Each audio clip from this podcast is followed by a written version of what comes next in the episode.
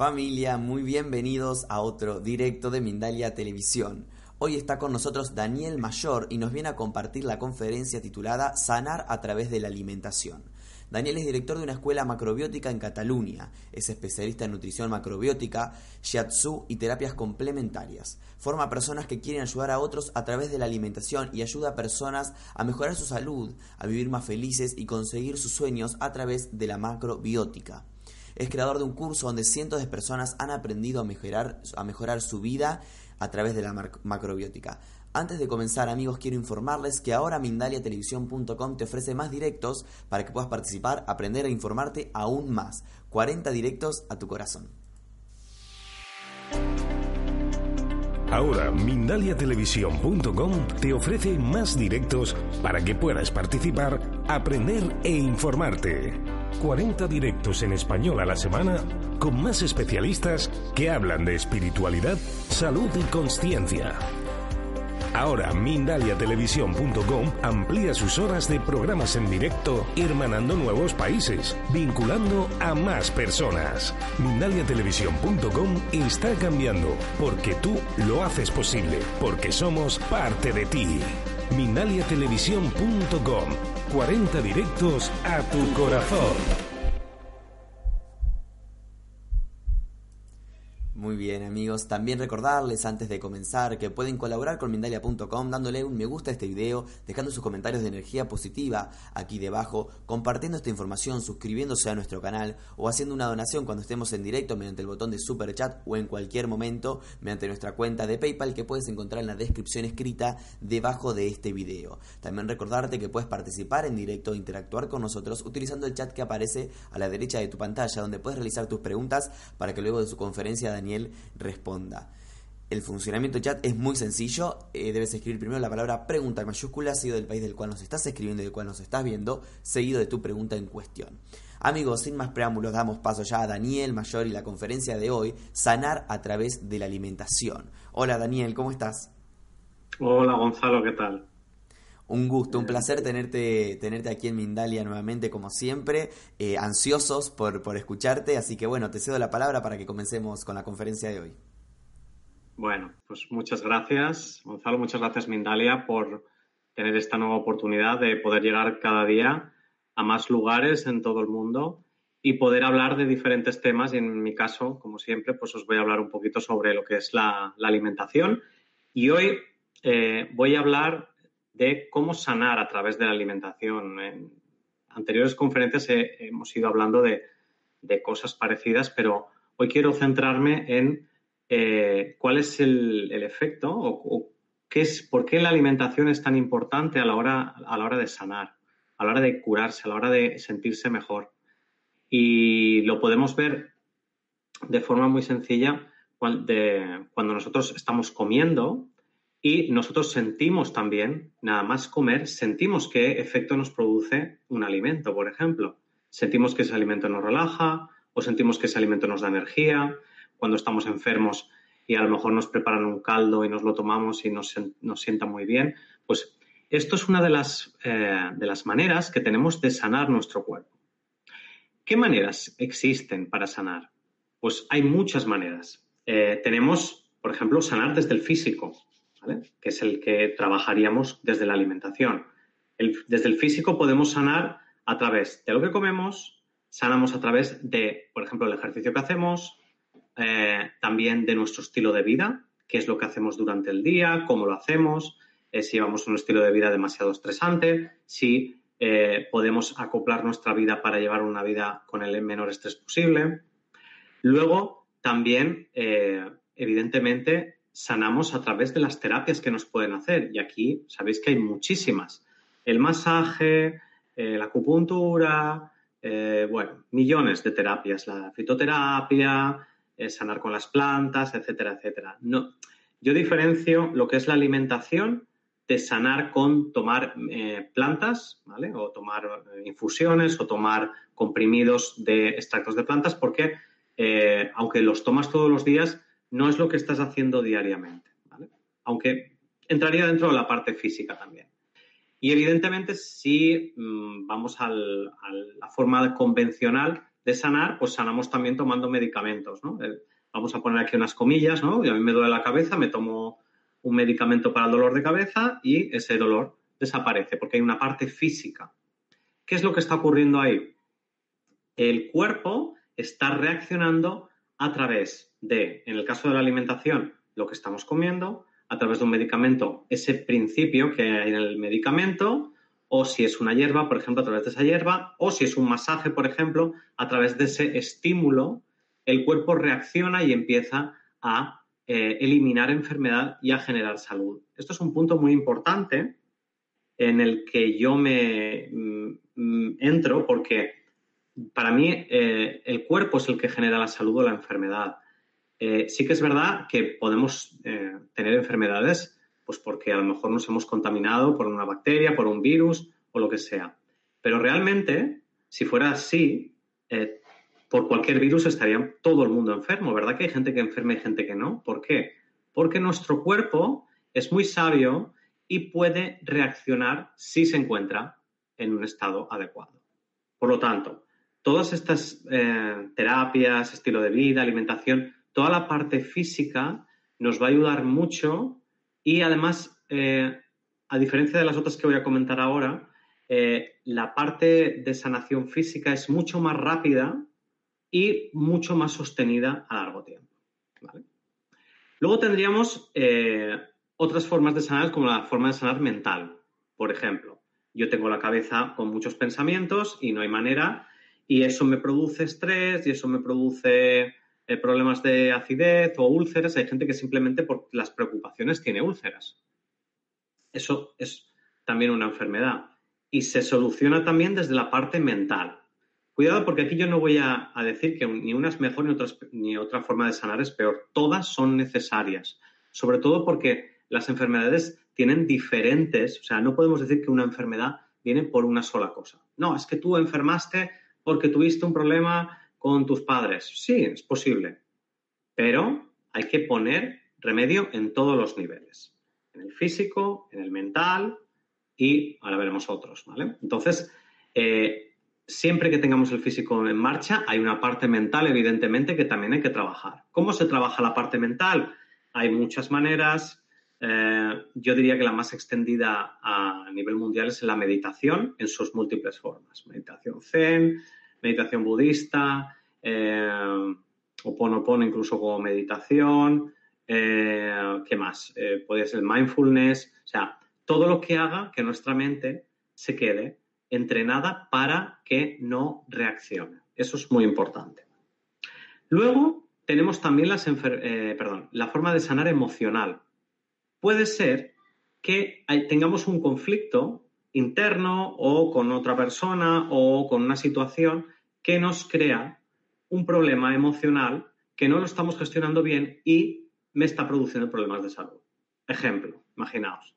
Eh, yo tengo una situación en la que estoy muy tenso, eh, mm, tengo impaciencia porque esto acabe lo más rápido posible y entonces, ¿qué me pasa? Que empiezo a tensarme, a tensarme por la impaciencia, porque, no soy, incapaz, porque soy incapaz de fluir y de pensar que eso puede cambiar, ¿no?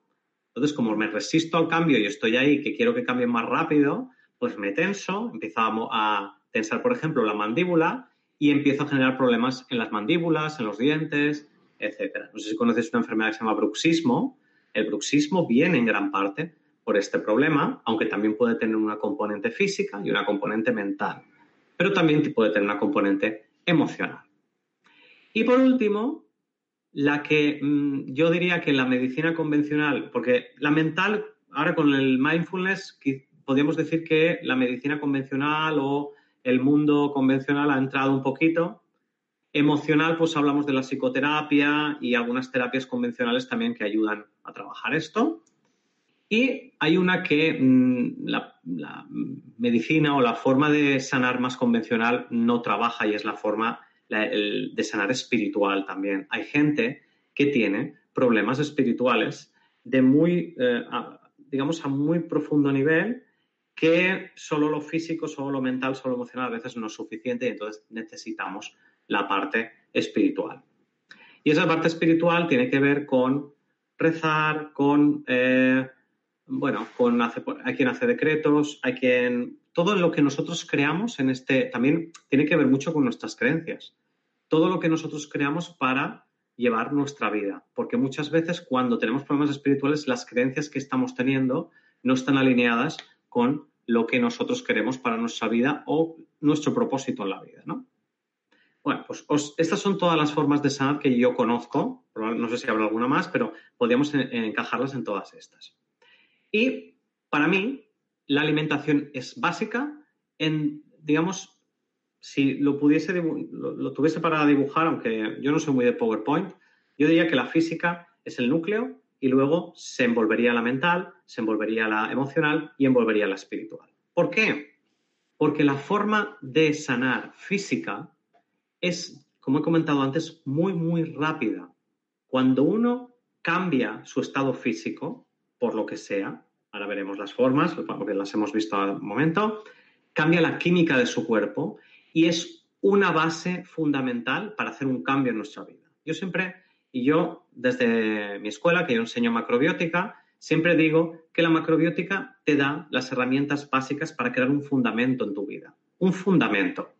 Cuando uno tiene unos fundamentos sólidos, es mucho más fácil crear salud, crear felicidad, conseguir tu propósito de vida, lo que quieras, realmente lo que quieras. Pero para eso es muy importante tener unos cimientos bien sólidos. ¿Por qué? Porque si yo solo me fijo en el tema mental, porque pienso que tengo un tema mental, ¿vale? Yo puedo tener también un tema emocional y me centro solo en terapias emocionales, o puedo tener un tema espiritual y fijarme solo en terapias espirituales. Está bien, pero el camino, desde mi punto de vista y con mi experiencia, es bastante más largo. ¿Por qué? Porque falta ese soporte, ese soporte que proporciona la alimentación y que es tan importante. Entonces, eh, mucha gente, ya os digo, habla solo de un aspecto, yo siempre hablo de todos los aspectos.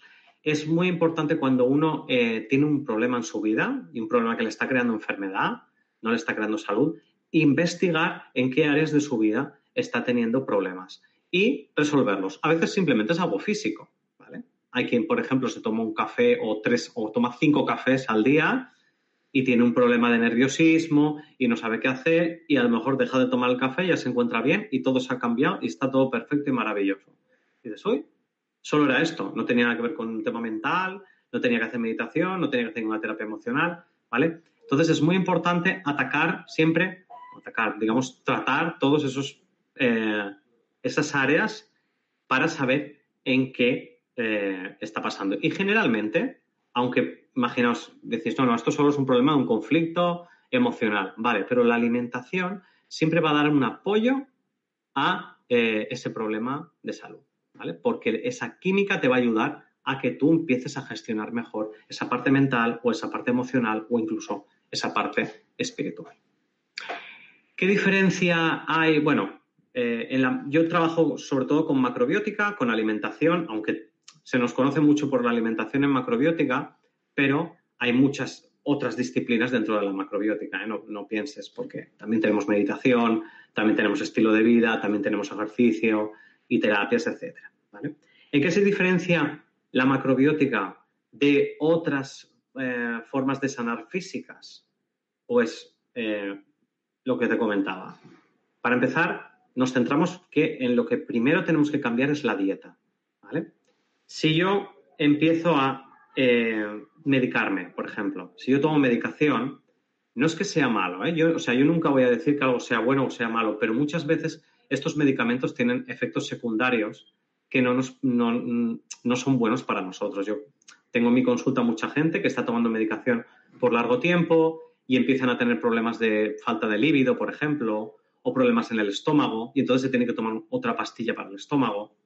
Y el problema de los medicamentos es que muchos de ellos van a atacar el síntoma. Me duele la cabeza, me duele el estómago, me duele no sé qué. No, van a, no tratan la raíz. Y lo importante es tratar la raíz del problema. Y esto es como nosotros desde la macrobiótica trabajamos siempre desde la raíz para saber qué está pasando y ponerle el remedio adecuado. Y eso es, eso es muy importante. Igual, de la misma manera, se puede hacer con el ejercicio, aunque el ejercicio toma un poquito más de tiempo que la alimentación. El estilo de vida, si llevas una buena alimentación, es mucho más sencillo. Y las terapias complementarias también, cuando uno lleva una alimentación, es mucho más fácil. Yo, por ejemplo, he dado eh, pautas dietéticas a gente que estaba tomando, por ejemplo, fitoterapia eh, china o occidental y la, persona que les ha dado esta, esta medicación les ha reducido la dosis porque realmente el cuerpo reaccionaba muy, muy rápido. ¿Vale? Entonces, que veáis que la alimentación es súper importante y saber elegir los alimentos es muy importante. ¿Por qué? Porque según el alimento que, comemos, que tomemos, nuestro cuerpo va a ser de una, u otra forma. Ya lo dice el, el dicho famoso de somos lo que comemos. ¿Por qué somos lo que comemos? Porque el alimento pasa por nuestro estómago, se digiere bien, pasa por nuestros intestinos, se asimila bien, todos esos nutrientes van a parar a la sangre, estamos hablando de 3, 4 horas, y eso cambia si tomamos una buena elección de alimentos, cambia toda la química del cuerpo y hace que nuestros órganos funcionen bien, que estemos mucho más estables, que gestionemos mejor nuestra capacidad mental, nuestra capacidad emocional, que no reaccionemos con tanta facilidad ante las cosas. Aunque evidentemente esto no es eh, Lourdes, eh, por decirlo de alguna manera, y hacemos milagros. Sí que es verdad que muchísimas personas, cuando han empezado a hacer macrobiótica, se han recuperado de muchos problemas de salud en cuestión, podría decir, de, a veces de semanas. Sobre todo en el caso de la diabetes, yo lo he visto en cuestión de dos, tres semanas, personas con problemas muy severos de diabetes han mejorado muchísimo. Eh, entonces, realmente es muy importante esto. ¿Cómo vamos a, trabajar con la alimentación? Eh, yo, desde la forma en la que lo sé trabajar, es sabiendo qué efecto tienen los alimentos. Y el efecto, cuando yo hablo de efecto, podía hablar también de energía. Quien no crea tanto en la energía, pues que se quede con la palabra efecto. Eh, es muy importante. Los nutrientes son súper importantes, por supuesto, por supuesto que son súper importantes. Tenemos que hacer una dieta que sea rica en carbohidratos, en grasas, en todo lo que sea necesario. Pero eh, también es muy importante que sepamos, porque, por ejemplo, alimentos ricos en hierro hay muchos, pero hay unos que nos sientan mejor que otros. ¿Por qué? Porque ese efecto que nos produce el cuerpo hace que nosotros nos sintamos mejor o nos sintamos peor. Y eso es lo que se trabaja en macrobiótica con, por ejemplo, la teoría del yin y yang. Nosotros clasificamos los alimentos según, aparte de los nutrientes, que también es importante, clasificamos los alimentos según si tienen un efecto, por ejemplo, más yin, más expansivo, más enfriante, más relajante, o un efecto más yang, más contractivo, más caliente, más eh, de tensar, ¿vale? Más de dar actividad y energía. Entonces, eso hace que podamos entender, por ejemplo, que si yo tengo un déficit de calcio, por ejemplo, y puedo comer puedo tomar un vaso de leche o me puedo tomar un brócoli, pues probablemente porque el efecto de la leche no me va a sentar tan bien, pues digo, pues en este momento no voy a tomar leche y voy a tomar brócoli. Y en otras personas, pues a lo mejor en vez de tomar brócoli, pues toman sésamo, por ejemplo, que es muy rico en calcio. Esta es la forma de sanar con la alimentación, entendiendo el efecto del alimento. Por supuesto, yo os digo, vamos a hacer una dieta equilibrada a nivel de nutrientes, pero por encima de los nutrientes, porque es lo que me pasa a mí. Muchas personas vienen a mi consulta y yo no soy dietista, yo siempre lo digo, yo no soy dietista, sé de dietética, evidentemente, llevo ya muchos años eh, estudiando sobre dietética y me puedes preguntar por carbohidratos, por grasas, por proteínas, por los omegas, por lo que quieras. Y está bien, pero no es suficiente. Muchas personas vienen a mi consulta y dicen, no, yo es que ya he ido a un dietista, me ha puesto una dieta, pero no me ha funcionado. ¿Por qué? Porque la dietética, eh, la, dietética convencional no tiene en cuenta este efecto extra y eso es súper importante. ¿Vale? Voy a poner un ejemplo. En la, charla de hoy me iba a centrar o me, iba a hablar sobre hipotiroidismo, pero lo voy a, voy a, vamos a hablar de cómo sanar eh, con la alimentación, poniendo un ejemplo, por ejemplo, con las personas que tienen hipotiroidismo. Lamentablemente es un problema de salud que cada vez está afectando a más personas y cada vez está, eh, tiene más incidencia. Hay muchas causas, causas físicas, causas mentales, causas emocionales, no tanto espirituales. Yo diría también que aquí se me ha olvidado, aunque realmente como forma de sanar no existe tanto, pero sí que hay muchas enfermedades que tienen un origen social. Y para mí el hipotiroidismo tiene un origen social. Esta sociedad en la que estamos viviendo está generando que muchas personas tengan hipotiroidismo. ¿Por qué? Porque la forma de vivir de nuestra sociedad está creando este tipo de problema. Pero volviendo para atrás, ¿cómo haríamos para sanar una persona con la alimentación desde, por ejemplo, una persona que tenga hipotiroidismo?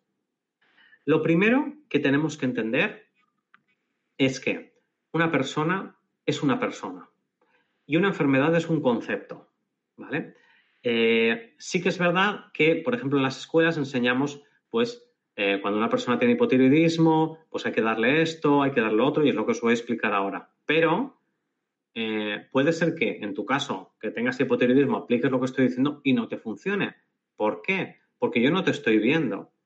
Y realmente no existe la enfermedad en sí, no existe. Existe el enfermo que tiene un problema de salud, que manifiesta unos síntomas y esos síntomas, como se parecen mucho a los del resto, pues dice, no, se pone una etiqueta y todo el mundo tiene lo mismo. Pues a veces sí y a veces no. Y esto en la medicina oriental lo vemos.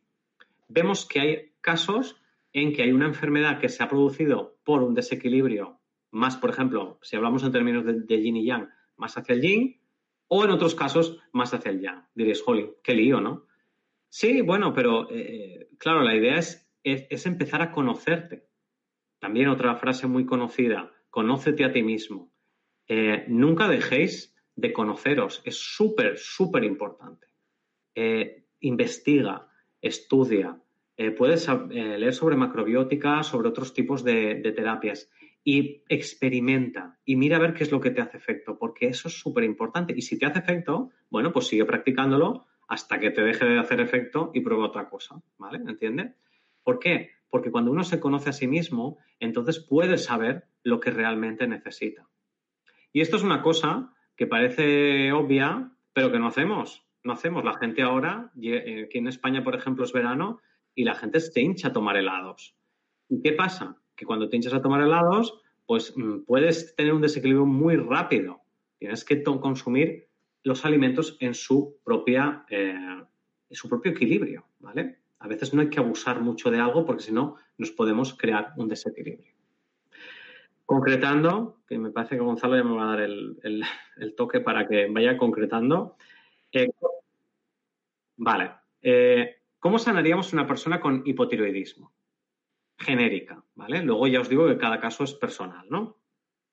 Yo en los casos que me he visto en mi consulta, generalmente son muchas mujeres y yo diría que el 80, 90% de los casos son mujeres que han pasado por un, proceso en el que no se ha acabado de, gestionar muy bien, sobre todo pasa mucho con la menopausia, aunque también pasa después de un embarazo. Y generalmente la mujer se queda como excesivamente, lo que decimos en macrobiótica, más yang, más contraída. Y aquí es muy bueno empezar a hacer una dieta donde la, en este caso las mujeres, porque ya os digo, hay pocos hombres, pero los hombres que, estéis aquí, bienvenidos también. Eh, la idea es tomar una dieta en la que la alimentación te ayude a abrir, a expandir, a no tensar, porque si tensas en exceso, entonces eh, la tiroides no funciona del todo bien. ¿Cómo sería esto? Pues entonces, vamos a elegir qué alimentos son dietéticamente importantes. Pues tenemos que tomar alimentos que sean ricos en carbohidratos, proteínas, grasas, minerales, antioxidantes, ¿vale? Esto lo traducimos en macrobiótica como que hay que tomar cereales integrales, verduras, legumbres, semillas y frutos secos. Es bueno consumir algas, ahora hablaré de las algas y el hipotiroidismo rapidísimamente, eh, y alimentos fermentados, ¿vale? Esas serían las bases. Y ahora, ¿cómo acoplamos esto a una persona que tenga un problema de hipotiroidismo? Pues lo vamos a llevar a alimentos que sean un poco más yin.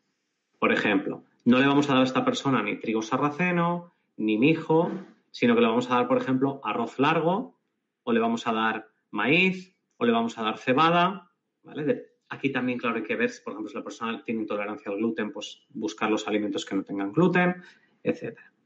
Luego, por ejemplo, las legumbres, legumbres que sean muy grandes, como los garbanzos, como las judías blancas, eh, en general, muchas legumbres. Sí que, por ejemplo, las lentejas, yo usaría lentejas verdes, que son las más grandes de todas.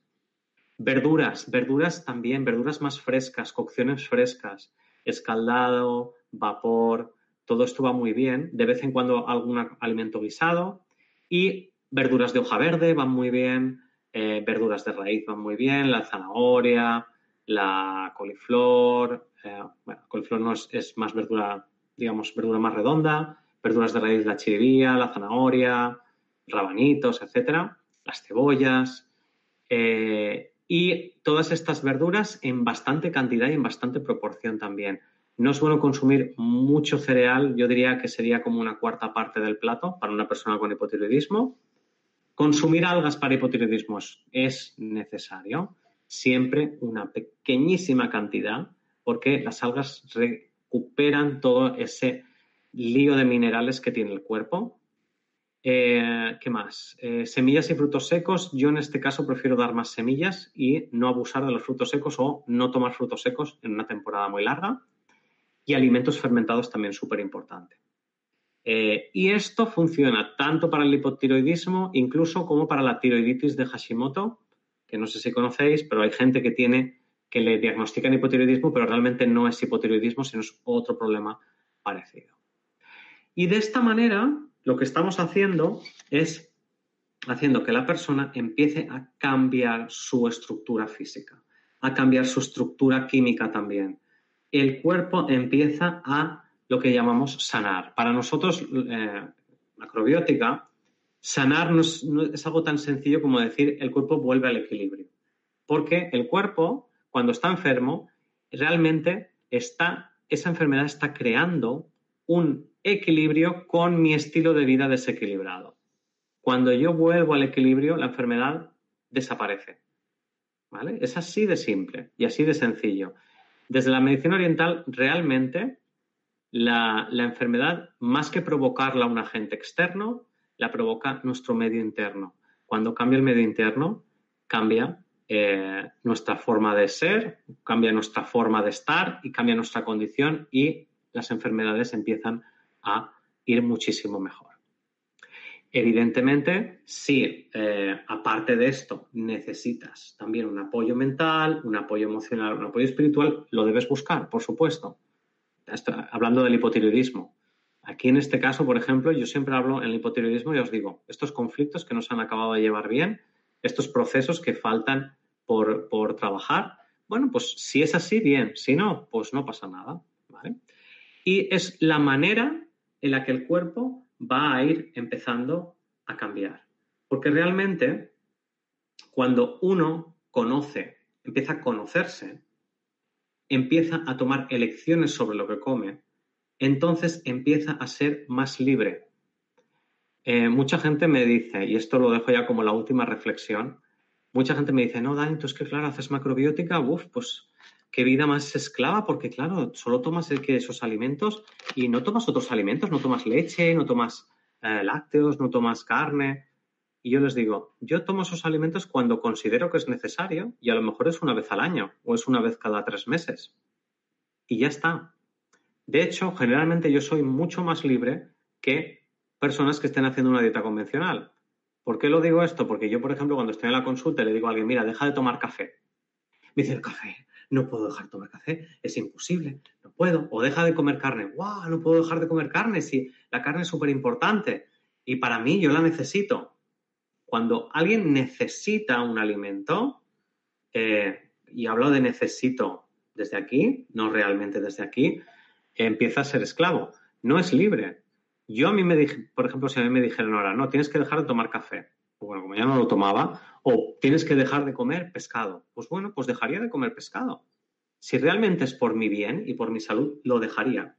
Porque yo sentiría y yo sentiría que me encontraba mejor. Y si me encuentro mejor, pues fuera. Realmente el conocimiento te hace libre para hacer lo que quieras en la vida y para tomar las decisiones que tú necesites. Por lo tanto, eh, con esto termino. Una buena lección de alimentación te crea una vida mucho más saludable, una vida en la que puedes prevenir enfermedades y una vida, por supuesto, por supuesto, para aprender a cómo sanar lo que te pasa, porque siempre pasan cosas en la vida. Eh, comer macrobiótica no te va a salvar la vida. Siempre vas a tener conflictos, siempre vas a tener cosas. Pues en base a eso, tener el conocimiento necesario para poder aplicarlo y poder empezar a sanar más rápido, para mí es lo más importante que he descubierto con la macrobiótica. Y ahora sí, Muchísimas gracias, Daniel, por compartir toda esta información con nosotros. Vamos a comenzar en minutos con las preguntas de nuestros espectadores, pero antes, amigos, quiero informarle y hacerle llegar información de la próxima gira del reconocido medium Miquel Lizarralde. Hola amigos, soy Miquel Izarralde, medio vidente y quisiera invitaros a que os unarais a mí en la gira que voy a realizar próximamente en las ciudades de México y Miami junto a Mindalia. Si lo deseáis juntos podremos averiguar qué es el más allá, aprenderemos a conectar con nuestros seres queridos, recibiremos mensajes de nuestros seres queridos, de nuestros guías, de nuestros protectores. Si, si tu hijo no era tan creyente, pero sí tenía su fe. Y ellos insisten que a veces son ellos los que te menean la cama. Y además de todo esto, también podréis disfrutar de un taller donde vosotros mismos podréis desarrollar la técnica, podéis aprender y experimentar en primera mano qué es la mediunidad, cómo se trabaja la intención. En los meses de agosto y septiembre, Ciudad de México, en Miami. Toda la información, mindalia.com. Os espero. Gracias.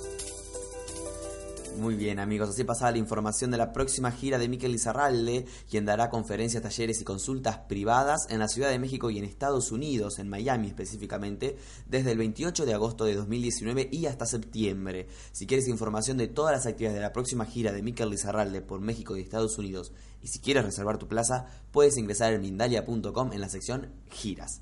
Ahora sí, Daniel, vamos a comenzar con las preguntas de nuestros espectadores. La primera pregunta nos llega desde México. Tere Ruiz dice, si por favor me pudieras orientar un poco qué tipo de alimentación sana puede llevar para el lupus sistémico, lupus sistémico. Hola Tere, ¿qué tal? Eh, desde México.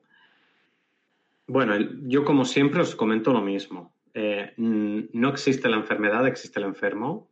Por lo tanto, todas las recomendaciones que yo os puedo dar eh, son, son recomendaciones estándar y puede que no te funcione. Pero bueno, eh, para el lupus, claro, yo el lupus lo veo como un problema donde, eh, sobre todo, ha habido, eh, a nivel de alimentación me refiero, siempre, una, un exceso de alimentos extremadamente yang. Y cuando hablo de alimentos extremadamente yang, hablo de carne, hablo de queso curado, hablo de cosas secas.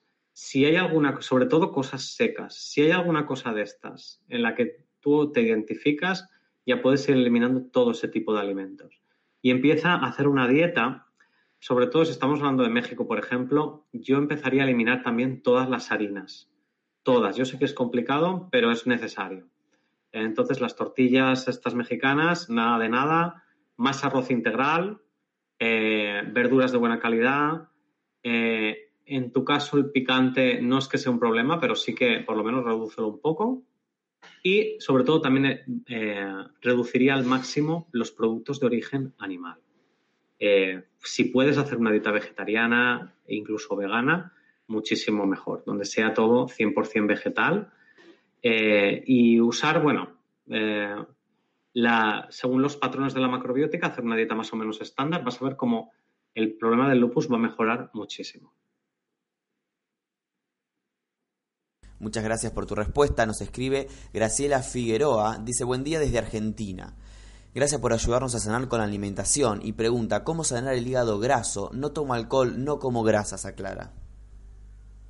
Claro, eh, Graciela, eh, muy buena pregunta, ¿vale? Porque eh, aquí está la historia. Mucha gente que aparte de tener una condición, tiene una constitución, que puede ser lo que te esté pasando. Hay gente que ya nace con cosas, podríamos decir, de fábrica. Entonces, a poco que hagas cualquier cosita, eh, tu hígado puede empezar a fastidiarse. Entonces, el hígado graso, vale, tú dices, no, yo no tomo alcohol, yo no tomo grasas, perfecto. Pero no sé si sabes que tomar azúcar o tomar alimentos demasiado dulces producen también el mismo problema, ¿vale? También determinados productos animales producen grasas. los lácteos sobre todo, los quesos muy curados, bueno, y los quesos no curados también, y las carnes rojas.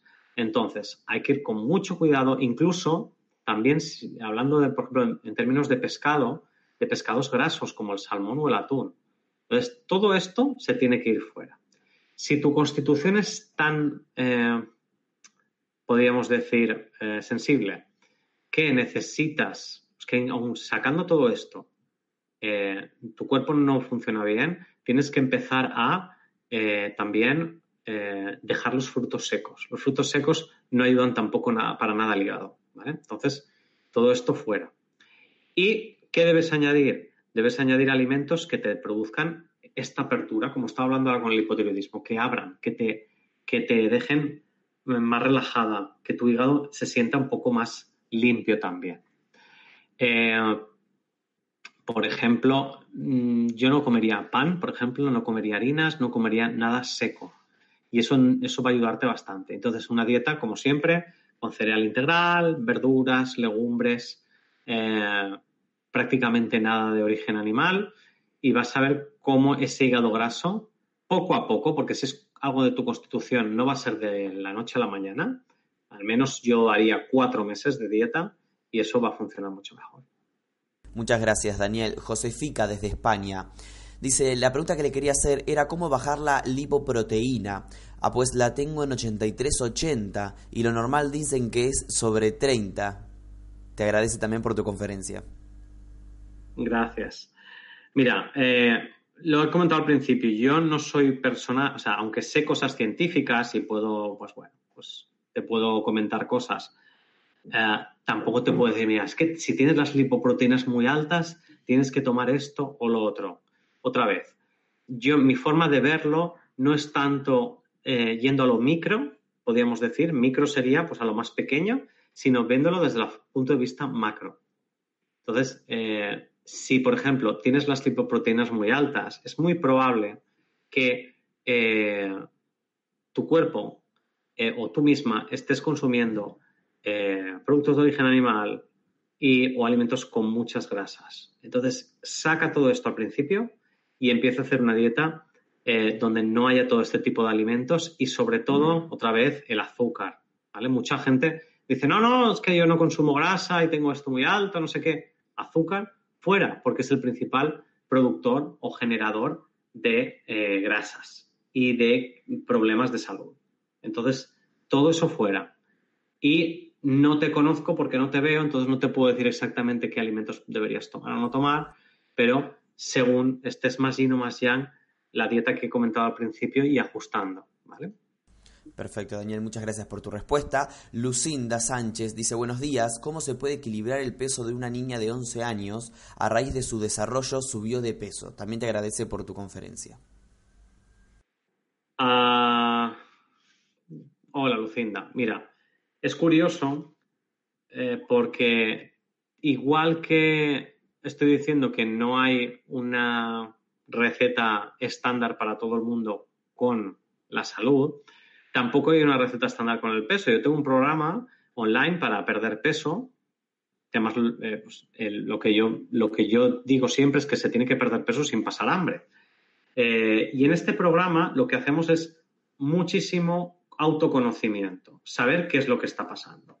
En tu caso, si tu hija por el crecimiento ha empezado a engordar, yo entiendo que a nivel hormonal la cosa no debe estar muy, muy equilibrada. Y generalmente cuando las hormonas no funcionan bien, muchas veces es por, parece que me está repitiendo, pero es por, exceso de consumo de productos animales. Y en este caso yo entiendo que lácteos también puede ser.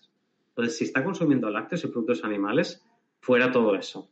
Eso es súper importante. Y el azúcar, por supuesto. Piensa también, y ella tiene, tu hija tiene que tenerlo claro, que lo que estaba comiendo antes no sirve. O sea, yo antes comía esto y me sentaba bien, pues ahora probablemente no te esté sentando bien. Tienes que cambiar tu forma de alimentarte porque tu cuerpo ha cambiado completamente. Entonces, como tu cuerpo ha cambiado, tienes que empezar a tener otras opciones. Y en líneas generales, lo que la, dieta que he comentado principalmente eh, funciona bastante bien, siempre tomando, eh, no tomando un exceso de cereal, ¿vale? Y eligiendo cereales ligeros, como por ejemplo la cebada y eliminando sobre todo las harinas también. Gracias, Daniel. Desde Chile nos escribe Carolina y nos deja un fragmento de, de, una frase que dice la Biblia para escuchar tus comentarios. Dice, no hace impuro al hombre lo que entra por su boca, sino lo que sale de tu corazón. Y también te agradece y dice, Kevin, que nombres lo mental en tu conferencia. Bueno, eh, esa sí que es verdad. A ver, eh, yo haría una puntualización en eso porque lo que está queriendo decir en esa frase es que evidentemente eh, el efecto de lo que está haciendo uno es el problema que está teniendo, ¿vale? Lo que sale por tu corazón, pero yo añadiría, lo que sale por tu corazón muchas veces está influido por lo que entra por tu boca. Entonces es muy importante también eh, cuidar lo que estamos haciendo porque eso va a hacer que luego también mejore mucho lo que va a ocurrir después. Y, es, mira, es una cosa que yo no te puedo explicar porque no estoy contigo ahí al lado, pero yo he vivido tantas ya, tantos testimonios, tantas personas que de repente han cambiado su forma de pensar, su forma de actuar con la alimentación, es increíble, es increíble. Y bueno, pues eh, gracias a ti también por, escuchar la parte mental. Yo siempre pienso que el ser humano es un ser que tiene muchas áreas y que las tiene que investigar todas. Y te tienes que, tienes que trabajar lo físico y tienes que trabajar lo mental, pero también tienes que trabajar lo físico, porque yo lo que veo es que hay mucha gente que trabaja el físico y no trabaja el resto, y ahí no funcionan, sobre todo en la sociedad actual, que solo se mira en el físico. Y luego hay gente que trabaja el emocional, se va al emocional, pero no trabaja el físico. Y eso tampoco es bueno, ¿vale? No es nada bueno. Entonces, eh, aunemos esas dos formas de, ver porque son necesarias. Gracias, Daniel. Antonio Carrasco, desde España, dice, hola Daniel, llevo bastante tiempo que al comer me siento hinchado y con muchos gases. Me han dicho colon irritable. ¿Me puede aconsejar? Gracias y saludos. Eh, a ver, eh, hay mucho que rascar ahí también. ¿eh? ¿eh? tendrías que mirar primero qué, alimentos están produciendo esto y sobre todo tu forma de comer. Eh, si comes rápido, si no masticas, o sea, tan importante es lo que comes, sino también cómo lo comes.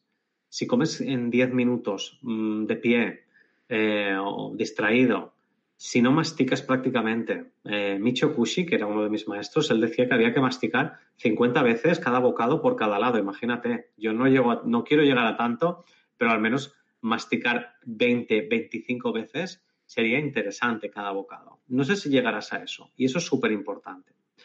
Y luego el colon irritable muchas veces lo crean alimentos que te crean acidez en el cuerpo. O no, no quiero hablar, científicamente no es eso, pero podríamos decir alimentos que son tremendamente ácidos y que hacen que nuestro cuerpo se desequilibre. Y en ese caso, el azúcar, el alcohol, eh, las harinas refinadas.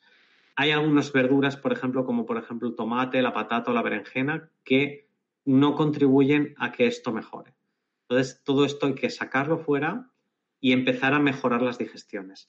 Y evidentemente también cómo cocinas los alimentos es importante. Si tu comida mm, no está perfectamente cocinada, eh, muchas veces lo que se produce son gases porque la comida no está cocinada, entonces las bacterias se la comen y empieza todo aquello a hincharse.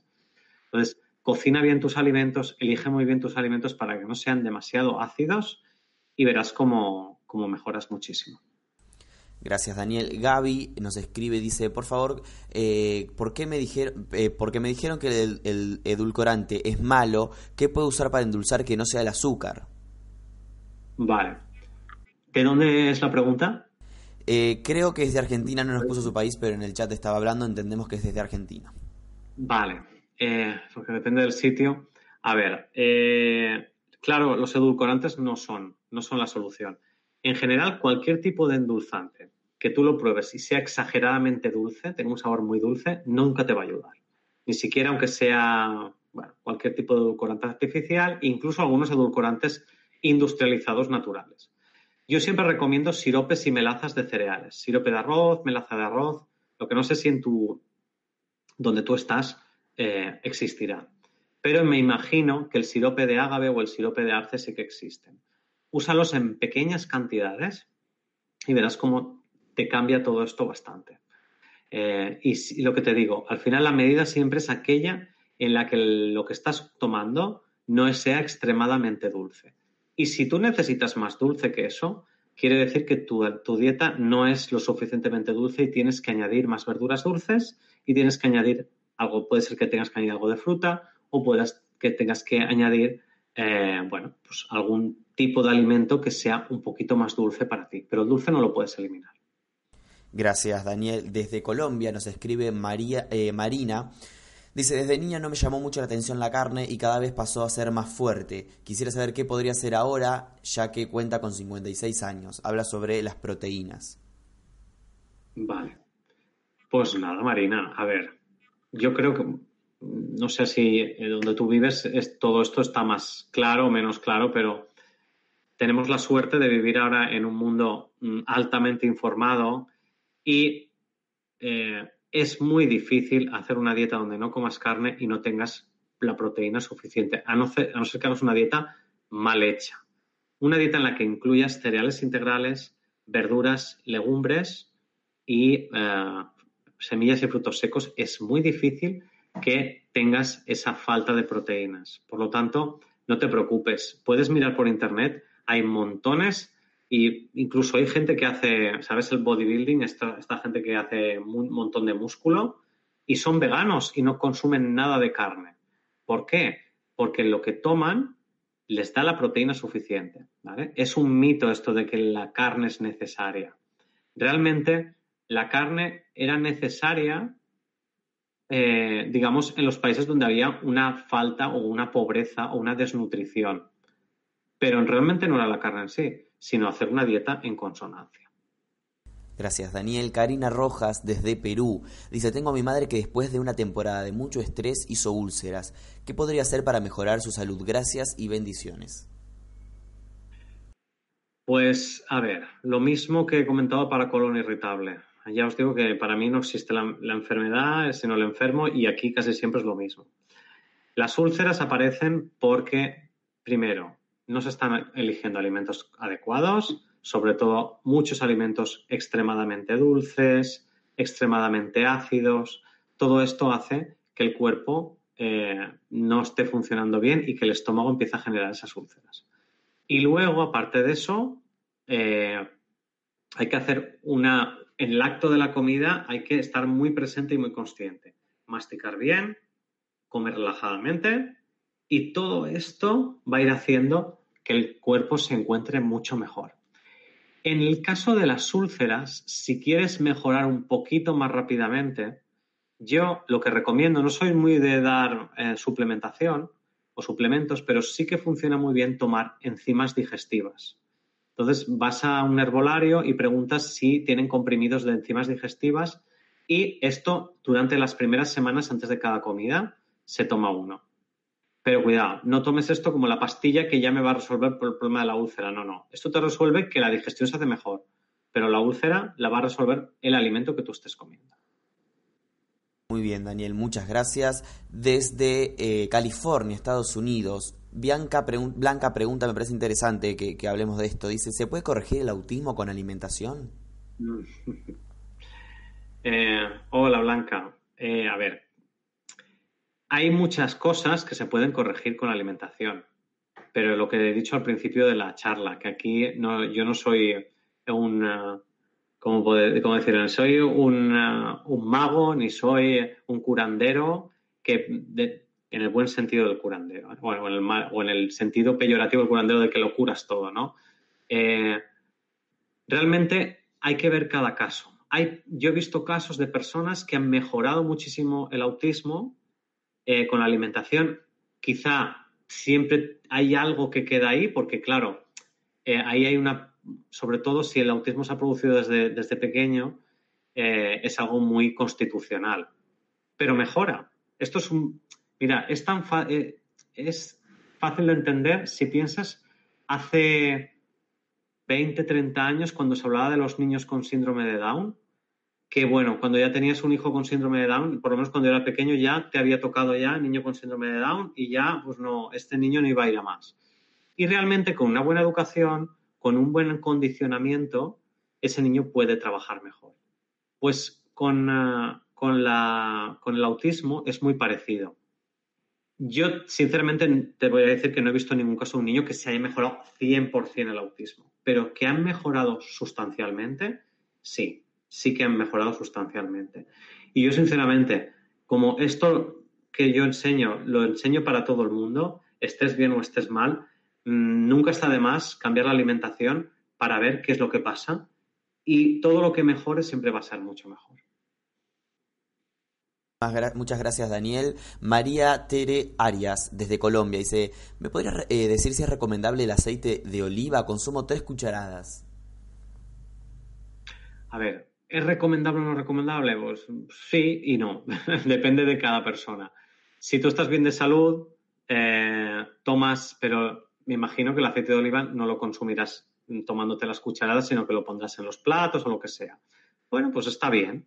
Aquí, por ejemplo, en España usamos aceite de oliva y para una persona que tiene salud está bien. Ahora, una persona como la que has explicado antes con el hígado graso o personas que tienen algún problema especial, sí que no recomiendo tomar aceite de oliva y prefiero que se tome un aceite un poquito menos graso. Pero si tienes, no tienes problemas de salud, un aceite de, oliva de buena calidad, yo siempre digo aceite de oliva virgen extra o de primera presión en frío, son los mejores eh, aceites de oliva y claro que sí, por supuesto. Gracias, Daniel. Sabi nos escribe, sin pescado azul ni frutos eh, secos, ¿de dónde podría conseguir el omega 3 que reduce el colesterol malo? Dice, y es tan importante para el cerebro. Piensa que aunque no tomes eh, frutos secos, tomas semillas. Y muchísimas semillas, aunque no se conozca, tienen omega 3, omega 6 o omega 9. te digo, el sésamo, eh, la calabaza, el girasol, la chía, por ejemplo, casi todos ellos tienen un montón de omegas, ¿vale? Y también te digo una cosa, eh, mira, y esto no es por desprestigiar a, la, a la ciencia occidental, yo lo que veo es que la ciencia occidental investiga y el problema es que toma muchas determinaciones cuando los estudios yo creo que no están lo suficientemente cerrados. Con el tema de los omegas habría mucho todavía que, trabajar. Y estoy convencido que dentro de unos años vamos a ver que eh, todo esto que habían dicho de que los pescados azules eran súper importantes y que todo esto era importante, pues quizá ahora no, no, va a ser tan importante de consumir y que hay otras maneras mucho más simples de, de trabajar con los omegas y con otras cosas, ¿vale? Entonces, bueno, si haces un acto de fe como el que hago yo, pues yo, por ejemplo, no tengo ningún problema de salud y no me ocurre nada por no tomar eh, pescado azul. También te digo eh, con frecuencia, a lo mejor yo tomo pescado azul, pero una vez cada tres meses. Y no tengo ningún problema de salud. Y bueno, y frutos secos también, también hay que entender una cosa importante, y es que cuando una persona tiene un problema, una enfermedad, porque yo no estoy diciendo que no se consuman frutos secos todo el mundo. Claro que hay que consumir frutos secos. Pero en un momento de enfermedad es a veces más importante eh, eliminar determinados alimentos que están aportando un exceso que eh, tener los niveles de omegas en el, en el límite o como sea. Porque el cuerpo, una vez pasado ese momento de sanación, vuelve a tomar otros alimentos que hacen que todo vuelva a ser como antes pero a veces es necesario porque, eh, porque la cantidad de omegas, por ejemplo, en un fruto seco mm, está bien, pero a lo mejor la cantidad de grasas que pueden, en ese caso, pues no pueden ayudar a la persona a mejorar su salud sea superior. Y entonces hay que primar lo básico. Por eso siempre hay que verlo todo desde el punto de vista más amplio. Perfecto, Daniel, muchas gracias. Llegamos a la última pregunta de nuestros espectadores, Katy, desde Perú. ¿Qué alimentación podría recomendar para disminuir emociones como la ira, el rencor, la baja autoestima? Bueno, bueno, son muchas, ¿eh? La ira, el rencor y la baja autoestima son tres, pero la ira y el rencor mm, te podría decir y la baja autoestima va por otro lado. Para la ira y el rencor es siempre se ha dicho que tiene que ver con el hígado. Por lo tanto, todo lo que he comentado antes para el hígado graso y todas estas cosas Normalmente un hígado se satura cuando empezamos a comer un exceso de grasa y hay mucha congestión, también un exceso de productos secos y salados y un exceso de carne. Entonces, todos esos alimentos, cuanto más los consumas, más te vas a enganchar, más rabia vas a tener, más ira vas a tener. Yo no digo que eliminando esto y haciendo una dieta macrobiótica no vayas a tener rabia o ira, pero la vas a tener en un estado o en un nivel muchísimo más bajo. Y para la falta de autoestima, lo que sí o sí tienes que evitar es el azúcar. No hay nada peor y no hay nada que te lleve a la deriva emocional que consumir azúcar. Cuando uno empieza a tomar cereales integrales y sus niveles de azúcar son estables, esa estabilidad crea que tu autoestima empiece a, a subir rápidamente. Si tomas azúcar, eh, en un momento vas a estar arriba y vas a ser maravilloso y en otro momento vas a, pensar que eres lo peor. Por lo tanto, elimina estos alimentos de tu dieta y empieza a hacer una dieta macrobiótica, y repito otra vez, con cereales integrales, verduras, legumbres, semillas y frutos secos, algas y alimentos fermentados. Muchísimas gracias Daniel por compartir toda esta información con nosotros, por responder las preguntas de nuestros espectadores, agradecidos de tenerte aquí en Mindalia, decirte ahora que fuiste visto en muchos países, como por ejemplo Chile, Estados Unidos, México, Argentina, Colombia, Perú, España, Guatemala, Inglaterra, agradecerte nuevamente y darte la palabra ahora para que te despidas de todos nosotros. Pues bueno, de nuevo, gracias Gonzalo y gracias Mindalia por esta oportunidad, que cualquier persona que quiera saber sobre macrobiótica, pues puede acceder a mi escuela en www.esmacrobiótica.com. Hay un montón de información mm, sobre macrobiótica, sobre muchas otras cosas que pueden complementar todo lo que hemos visto en, en esta charla que no da para mucho más. Y espero que nos podamos ver en otras charlas hablando de otros temas y lo que me queráis proponer, pues yo estoy encantado de, de ayudaros. Bueno, Daniel, muchas gracias nuevamente y hacemos extensivo este agradecimiento a todas las personas que están del otro lado y que han participado de tantos puntos de nuestro planeta. Agradecerles y recordarles que pueden colaborar con Mindalia.com dándole un me gusta a este video, dejando sus comentarios de energía positiva aquí debajo, compartiendo esta información, suscribiéndose a nuestro canal o haciendo una donación mediante nuestra cuenta de PayPal que pueden encontrar en la descripción escrita debajo de este video. De esta forma hacen que esta valiosa información le llegue a muchas más personas en todo el mundo y se fomenten más charlas de este tipo con invitados como el de hoy. Muchas gracias familia y hasta la próxima conexión de Mindalia en directo.